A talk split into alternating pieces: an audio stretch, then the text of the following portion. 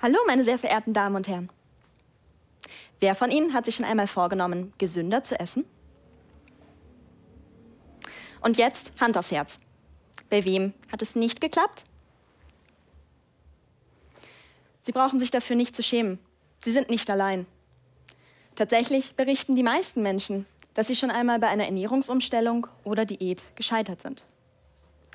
Verzweifeln brauchen sie aber auch nicht. Die psychologische Forschung hat ein paar Tricks identifiziert, die Sie anwenden können, um im Alltag gesünder zu essen. In den nächsten Minuten möchte ich Ihnen ein paar davon verraten.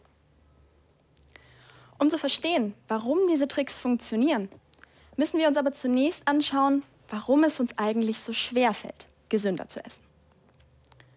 Spontan könnte man meinen, dass wir einfach nicht so genau wissen, was eine gesunde Ernährung bedeutet. Auf dieser Annahme fußen verschiedene Informationskampagnen, die in den letzten Jahrzehnten von verschiedenen Organisationen durchgeführt worden sind. Tatsächlich zeigen repräsentative Befragungen, dass das Bewusstsein der Bevölkerung für die Bedeutung einer gesunden Ernährung zugenommen hat. Gleichzeitig steigt aber auch immer noch der Anteil von Personen mit Übergewicht. Zwei Drittel der Männer und die Hälfte der Frauen sind betroffen. Die Vermittlung von Wissen allein scheint also nicht ausreichend zu sein, um der Bevölkerung zu einer gesünderen Ernährung zu verhelfen. Das könnte unter anderem daran liegen, dass viele von uns doch eigentlich schon relativ genau wissen, was eine gesunde Ernährung bedeutet. Viel Obst und Gemüse essen, Fleisch- und Milchprodukte in Maßen verzehren und auf Süßes und Fettiges lieber verzichten. Vielmehr scheitert es oft daran, dieses Wissen dann auch in die Tat umzusetzen. Und das ist auch wirklich nicht leicht, denn wir leben in einem modernen Schlaraffenland. Ein Land, in dem Milchshakes und Softdrinks fließen, in dem Essen quasi unbegrenzt und rund um die Uhr verfügbar ist und auch noch zu niedrigen Preisen. Nicht mal bewegen müssen wir uns. Pizza, Pommes und Döner sind nur einen Anruf oder Klick entfernt. Wir sind also konstant mit Essen konfrontiert und müssen uns entscheiden. Möchten wir jetzt etwas essen oder lieber ein wenig später? Was soll es denn sein? Und wie viel? Studien haben berechnet, dass wir mehr als 200 essensbezogene Entscheidungen treffen. Jeden einzelnen Tag. Die Zahl klingt zu hoch? Der Gedanke ist nicht überraschend. Niemand könnte so viele Entscheidungen vollständig bewusst treffen. Stattdessen laufen die meisten Entscheidungen unbewusst und automatisch im Hintergrund ab. Vielleicht haben Sie sich schon einmal dabei erwischt, dass Sie im Kino immer wieder in den Popcorn-Eimer gegriffen haben, bis er plötzlich leer war. Oder es lagen doch mehrere Tafeln Schokolade im Einkaufswagen, die gar nicht auf der Einkaufsliste standen. Und genau hier liegt der Kern des Problems. Wenn wir ein Verhalten nicht vollständig bewusst ausführen, dann können wir es auch nur begrenzt bewusst kontrollieren. Und unser Wissen hilft uns nur eingeschränkt weiter. Die Erkenntnis, dass bewusst gefasste Pläne und automatische Handlungen nicht immer zum gleichen Ergebnis führen, fasst die Psychologie in sogenannten Dual-Process-Modellen oder zu Deutsch Zwei-Prozess-Modellen zusammen. Wie der Name bereits andeutet, gehen diese Modelle davon aus, dass sich in unserem Kopf zwei grundlegend verschiedene Prozesse abspielen und unser Verhalten bestimmen. Einerseits sind da Prozesse wie das bewusste Planen und Abwägen. Dazu gehört auch unser Wissen über eine gesunde Ernährung und unser Vorhaben, dieses Wissen in die Tat umzusetzen. Andererseits gibt es aber auch Prozesse, die automatisch ausgelöst werden wenn wir mit bestimmten Reizen in unserer Umgebung konfrontiert sind. Diese Reize können Gegenstände sein. Ein Produkt im Supermarkt zum Beispiel, das wir in unserer Kindheit gerne gegessen haben. Oder auch ein besonders leckerer Geruch. Welche dieser Prozesse also zum Tragen kommen, spielt unsere Umgebung maßgeblich mit. Auch Menschen, die nicht Psychologie studiert haben, kommt diese Zweiteilung bekannt vor. Umgangssprachlich sprechen wir oft von einem Zwiespalt zwischen Kopf und Herz oder Bauch. Der Kopf steht auch hier wieder für das bewusste Planen. Der Bauch für eine spontane Entscheidung nach Gefühl. Und dieses Gefühl kann manchmal auch einfach sein, sieht das lecker aus. Ich habe aber jetzt Hunger. Oder ich bin einfach zu müde, um heute noch zu kochen. Sind wir nach einem langen Arbeitstag im Supermarkt oder laufen an der Imbissbude vorbei, dann sind wir besonders anfällig dafür, unserem Bauchgefühl nachzugeben. In solchen Situationen ist die Auswahl an ungesunden Fertiggerichten oder fettigen Pommes und Burgern groß. Und diese Produkte lassen uns unseren Hunger unmittelbar stillen. Also greifen wir zu. Das Gemüse, das wir zu Hause erst noch fertig zubereiten müssten, das lassen wir links liegen. Sind unbewusst getroffene Entscheidungen also immer schlecht? Die Antwort ist ganz klar nein. Zum einen macht es viel Sinn, dass wir nicht alle Entscheidungen nach langem Abwägen treffen. Dazu hätte niemand von uns die Zeit.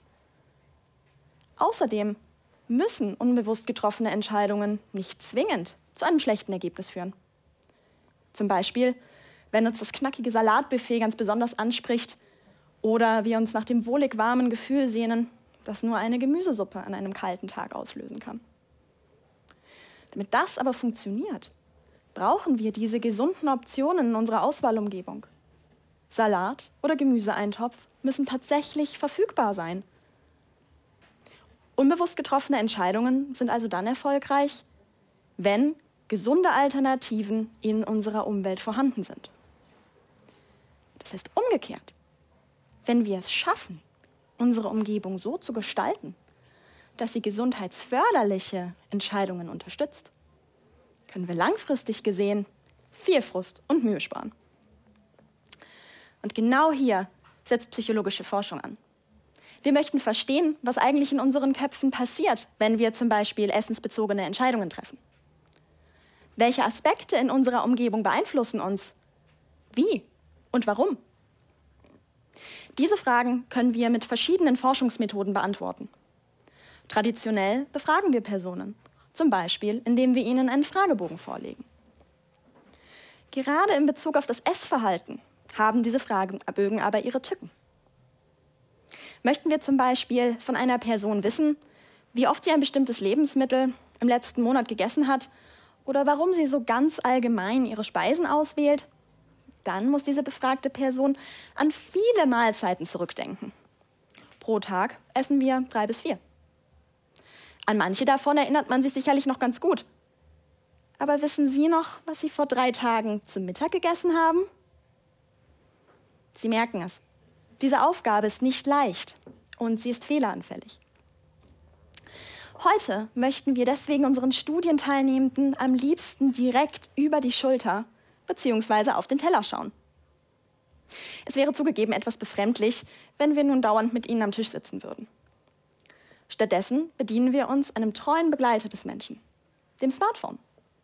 Damit können unsere Studienteilnehmenden noch am Tisch berichten, was sie gegessen haben, wie viel, warum, wo und so weiter. Und wir bekommen einen direkten Einblick darin, wie Essen im Alltag wirklich abläuft. Manchmal haben wir aber auch schon eine ganz genaue Vermutung, die wir testen möchten. Zum Beispiel, wie sich die Anzahl der verfügbaren Alternativen in unserer Umgebung auf unsere Auswahl auswirkt. Zu warten, bis unsere Studienteilnehmenden mehrfach im Restaurant gegessen haben, würde zu lange dauern. Sie dazu aufzufordern, nur noch im Restaurant zu essen, wäre zu teuer. In solchen Situationen laden wir die Teilnehmenden zu uns ins Labor ein. Dort können wir zum Beispiel mittels realistischer Lebensmittelnachbildungen verschiedene Auswahlsituationen kreieren, zum Beispiel kleinere und größere Buffets, und uns dann anschauen, wie sich die Auswahl in diesen Situationen unterscheidet. So können wir, immer noch so realitätsnah wie möglich, kausale Zusammenhänge überprüfen, aus denen sich dann Empfehlungen für die Förderung einer gesunden Ernährung im Alltag ableiten lassen. Was können wir also aus diesen psychologischen Studien ganz konkret für unseren Alltag lernen? Wie versprochen, möchte ich Ihnen noch drei Tipps mit auf den Weg geben, die Ihnen dabei helfen können, im Alltag gesünder zu essen. Tipp Nummer eins: Aus den Augen, aus dem Sinn. Zugegeben, das Sprichwort mag ausgelutscht klingen. In der psychologischen Forschung hat es sich aber bewahrheitet, wie zum Beispiel eine schwedische Studie zeigt. Dort hat das Studienteam Schülerinnen und Schülern in einer Gruppenarbeitsphase Süßigkeiten spendiert. Im einen Klassenraum stand die Schüssel mit Schokolade direkt vor den Schülerinnen und Schülern auf dem Tisch.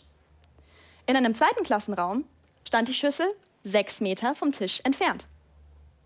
Tatsächlich aßen die Schülerinnen und Schüler, die die Schokolade direkt vor der Nase hatten, fast 40 Prozent mehr Schokolade als die Schülerinnen und Schüler, die sechs Meter von der Schüssel entfernt saßen. Für den gemütlichen Fernsehabend heißt das also, nehmen Sie sich lieber nur eine kleine Schüssel Chips mit zum Sofa und lassen Sie die Tüte besser in der Küche. Die Obstschale darf aber gerne weiterhin auf dem Wohnzimmertisch stehen. Tipp Nummer zwei. Das Essen steht im Mittelpunkt. Essen ist doch eigentlich etwas Schönes. Bei vielen von uns verkommt es aber immer mehr zur Nebensache. Auch ich esse mehrmals die Woche mein Mittagessen am Schreibtisch, während ich E-Mails beantworte oder Hausarbeiten korrigiere. Dabei kenne ich die Studien, die die negativen Auswirkungen dieses Verhaltens auf meine Gesundheit zeigen, ganz genau. Sind wir beim Essen abgelenkt, zum Beispiel durch den laufenden Fernseher, dann essen wir mehr.